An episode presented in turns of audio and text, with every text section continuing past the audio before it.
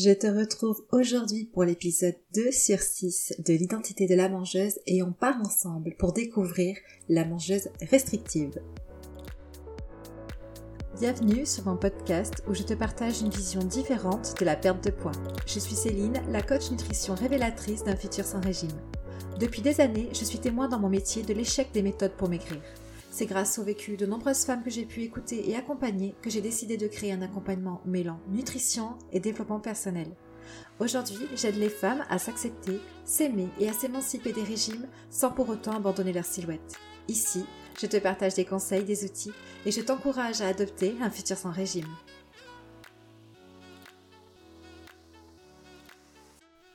Bienvenue, chère mangeuse restrictive. Je t'accueille comme une mangeuse restrictive sur ce nouvel épisode aujourd'hui car je pense vraiment que chaque personne a quelque part dans son identité de mangeuse une part en elle qui est restrictive, qui a pour mantra faire attention. Alors ensuite c'est plus ou moins de manière euh, élevée, intense, mais reste qu'à mon avis, tu à un moment donné fait attention à ce que tu as mangé, et ça, ça c'est la mangeuse restrictive. La mangeuse restrictive, elle fait attention aux quantités, elle fait attention aux aliments, donc elle fait attention pour ne pas grossir ou pour maigrir aussi. Alors on s'entend que manger, ça demande un contrôle. Bien évidemment qu'il y a l'écoute corporelle, les signaux que nous renvoie notre corps, mais pris dans cette abondance alimentaire où il est facile de trouver des aliments qui sont très très transformés, très gras, très sucrés, à moindre coût, si on ne faisait qu'écouter euh, nos instincts primaires, c'est vrai qu'il y aurait cette tendance à aller se porter régulièrement vers des aliments hyper calorique. Hein. Donc euh, ceci explique aussi euh, cette augmentation de l'obésité et du surpoids dans nos sociétés. Donc pour moi, il s'agit d'une harmonie, d'un équilibre entre les signaux corporels et entre un contrôle cognitif. En revanche, un contrôle cognitif aligné avec nos valeurs, aligné avec ce que l'on choisit pour soi, vers ce que l'on souhaite aller pour notre alimentation, pour notre comportement alimentaire.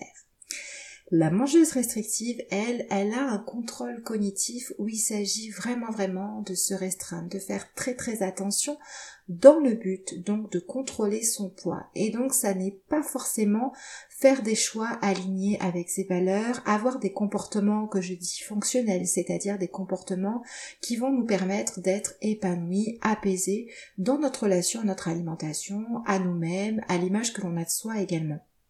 Alors si on prend ce système dans son ensemble, j'ai besoin euh, de certaines règles, d'un système qui me permet de faire fonctionner le corps, me maintenir en vie et me maintenir aussi à un poids naturel de façon assez stable. Donc je dis stable car une petite variation de poids de quelques kilos au cours de l'année est tout à fait normale. Et quand il y a quelque chose qui se dérègle dans mon système, eh bien c'est là où il y a la possibilité de prendre du poids.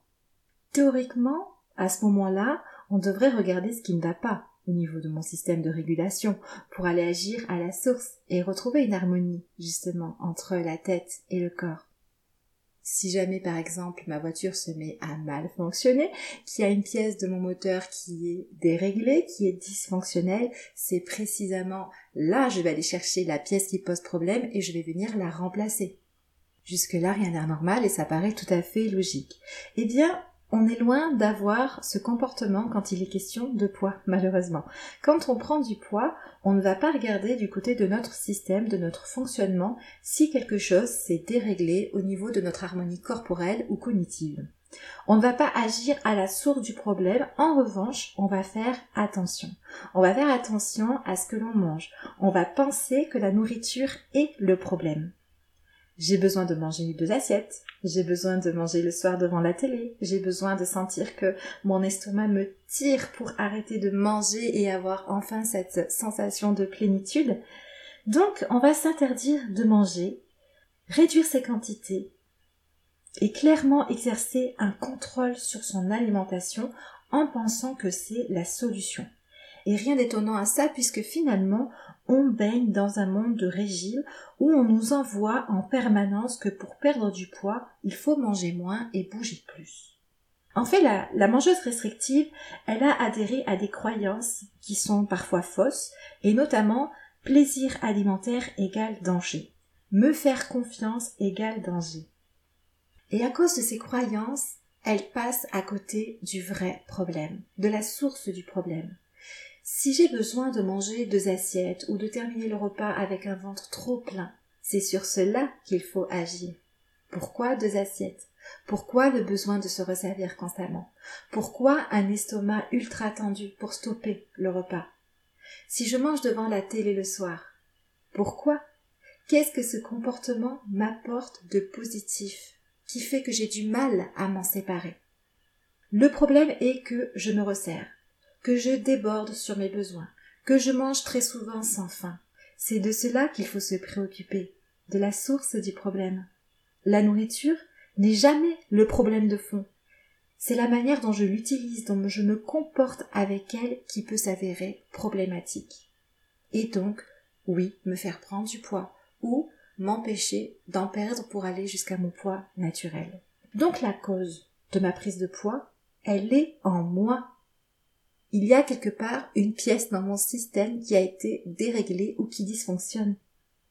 Il y a un dérèglement qui est parti de moi sur lequel j'ai du pouvoir ou non. Parce que parfois, il est vrai que nous n'avons pas de pouvoir sur ce qui peut causer une prise de poids ou empêcher une perte de poids.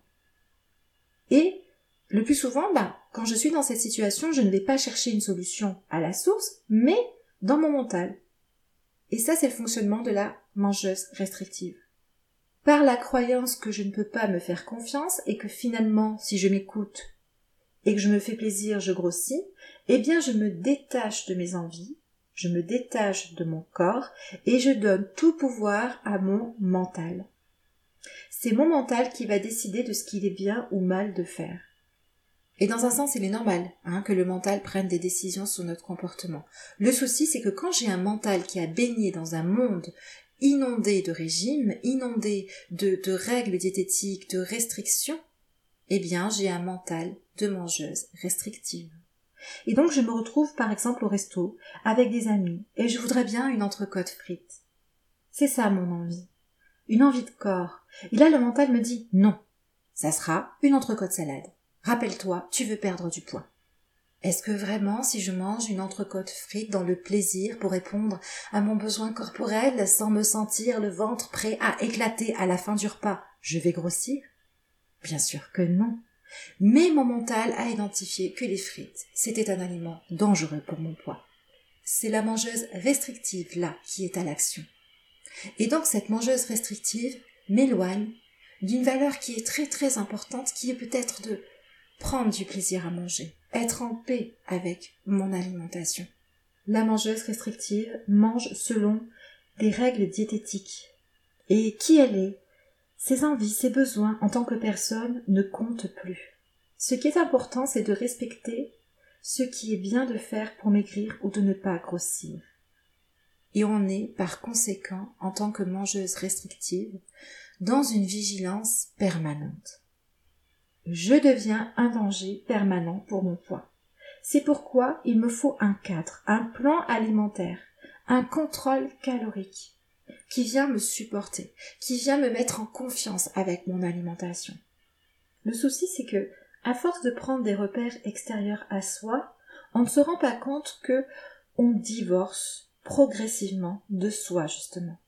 La mangeuse restrictive lance une procédure de divorce avec elle-même. La peur de grossir ou de ne pas maigrir entraîne un comportement alimentaire totalement déconnecté de soi. Et comme pour toute relation défectueuse, il s'agira de reprendre contact. Alors, en entendant tout ceci, toute cette explication sur le fonctionnement de la mangeuse restrictive, il est possible, il est même très certain que tu t'y retrouves, donc sache que ce n'est qu'une partie de ton identité de mangeuse.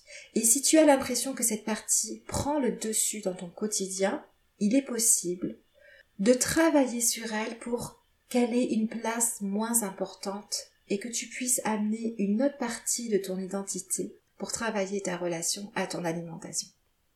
Et donc, ce sera très certainement la mangeuse régulée que tu voudras amener sur le podium, mais ça, on en parlera lors de l'épisode numéro 6 de cette série. Alors comment est-ce qu'on fait avec cette mangeuse restrictive? Eh bien, Comme pour toute relation défectueuse, il s'agira de reprendre contact avec l'autre en l'écoutant, en le comprenant et en investissant la relation pour montrer à l'autre partie qu'elle peut nous faire confiance. La mangeuse restrictive faisant partie de votre personnalité de mangeuse, il s'agira de venir reprendre contact avec soi, avec son corps. Contact avec ses sensations alimentaires. Et les sensations alimentaires, ça se ressent. Elles s'expriment dans le corps et non dans la tête. La tête sert à les interpréter. En revanche, le signal part du corps. Et puis comprendre le corps aussi, pourquoi est-ce qu'il ne maigrit pas?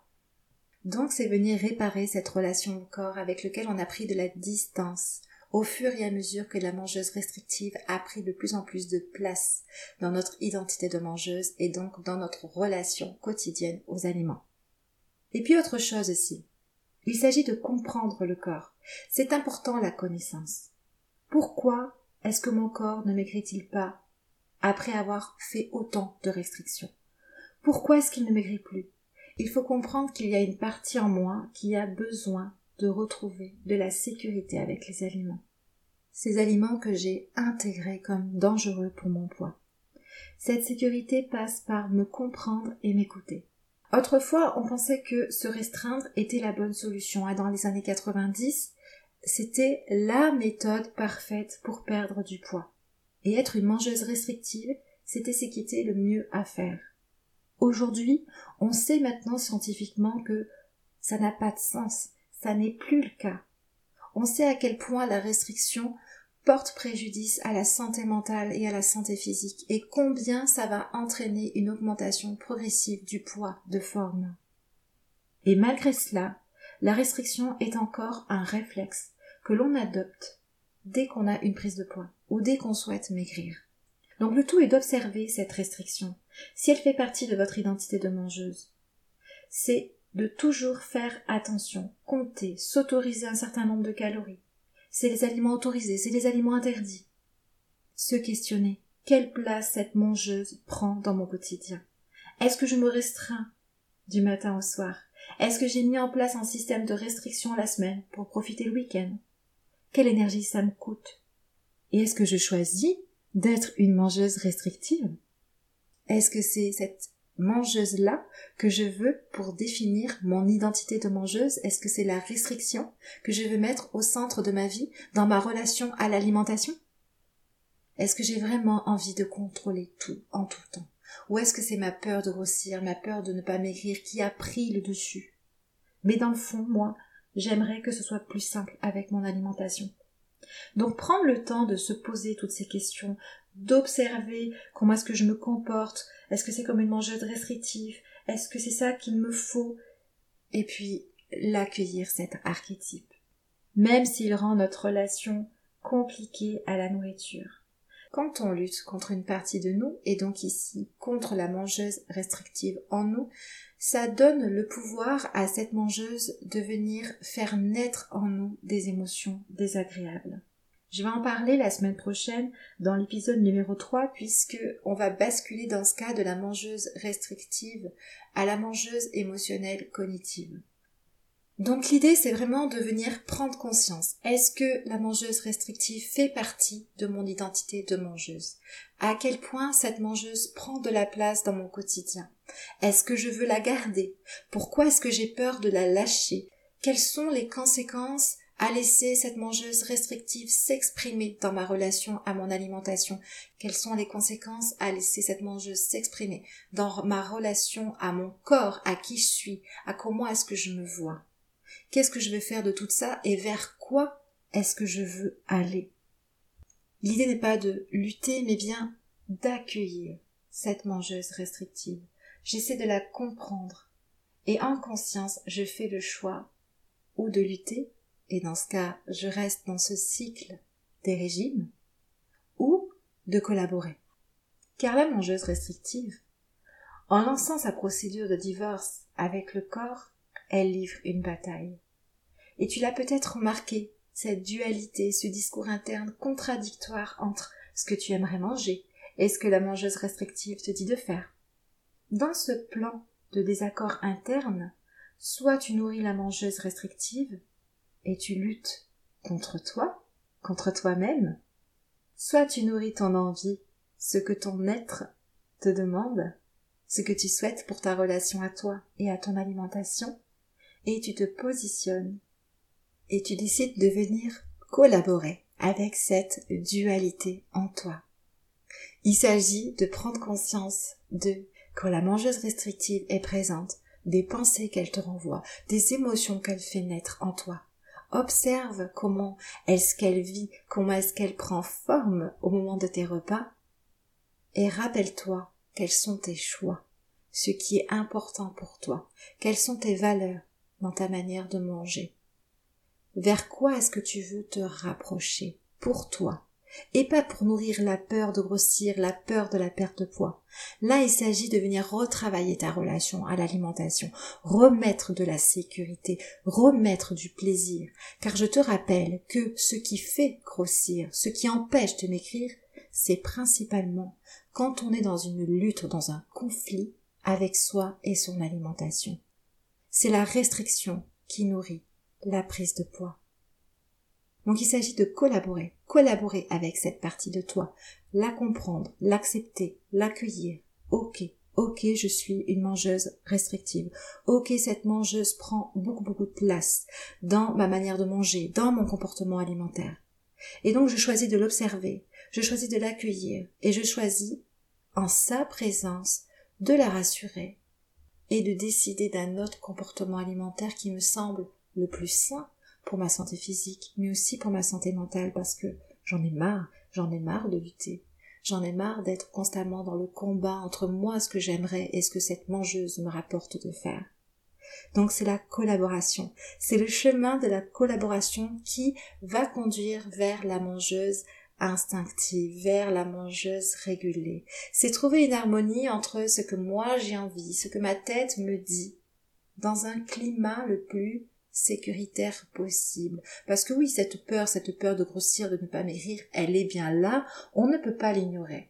Et c'est pourquoi je vous ai parlé tout à l'heure de la connaissance, la connaissance sur pourquoi est-ce que mon corps ne maigrit plus, pourquoi est-ce que malgré la restriction je n'arrive pas à perdre du poids. Il faut vraiment venir comprendre tout ça pour savoir où est-ce que je me positionne au milieu de cette situation.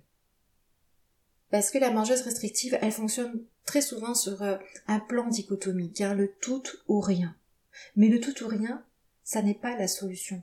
Ça n'est pas la solution puisque soit je suis dans une position à succès, de réussite, soit je suis dans une position d'échec. Et la vie, ça n'est pas ça. On n'est pas du matin au soir dans la capacité d'être dans le succès, sans jamais tomber dans un échec. Et encore plus en alimentation. C'est impossible, c'est impossible de suivre les règles que l'on s'impose du matin au soir, jour après jour. Il est tout à fait normal qu'à un moment donné, on craque qu'à un moment donné, on mette la mangeuse restrictive au placard. Mais c'est cette mangeuse qui va venir faire naître en nous de la culpabilité, de la honte, le sentiment qu'on n'est pas capable, qu'on n'est pas assez. Donc moi je vous le dis, prenez conscience de cette partie de vous, de cette mangeuse restrictive qui fait partie de votre identité de mangeuse. Ne lui en voulez pas. C'est normal qu'elle soit là quand on a grandi comme ça dans un monde de régime, quand on a eu euh, plein d'injonctions sur ce qu'il faut faire dans sa manière de manger. Le tout aujourd'hui, c'est d'avoir conscience qu'elle est présente, d'avoir conscience de l'impact qu'elle a sur l'image de vous-même, sur votre relation à l'alimentation, et de décider de, bah oui, est-ce que je veux continuer comme ça? Ou est-ce que je veux comprendre un petit peu ce monde de régime, ce que cela a impliqué sur moi, je veux m'en libérer, je veux apprendre à mieux connaître, et je veux faire des choix différents pour mon alimentation. C'est ça le chemin à prendre. C'est le chemin de la collaboration avec soi. Et le soi, eh bien, ça comporte des parties un peu plus sombres ça comporte la mangeuse restrictive. C'est trouver une harmonie, un équilibre, un accord entre la partie de moi restrictive et la partie qui veut être libre de manger. Alors voilà, est une mangeuse restrictive, qu'est-ce que ça coûte dans ta vie? Qu'est-ce que tu veux en faire de cette mangeuse? Est-ce que tu veux continuer à la laisser prendre vie dans ton quotidien et être dans un schéma de lutte? Ou est-ce que ben, tu as envie de sortir des régimes et peut-être d'entamer une collaboration avec ton toi?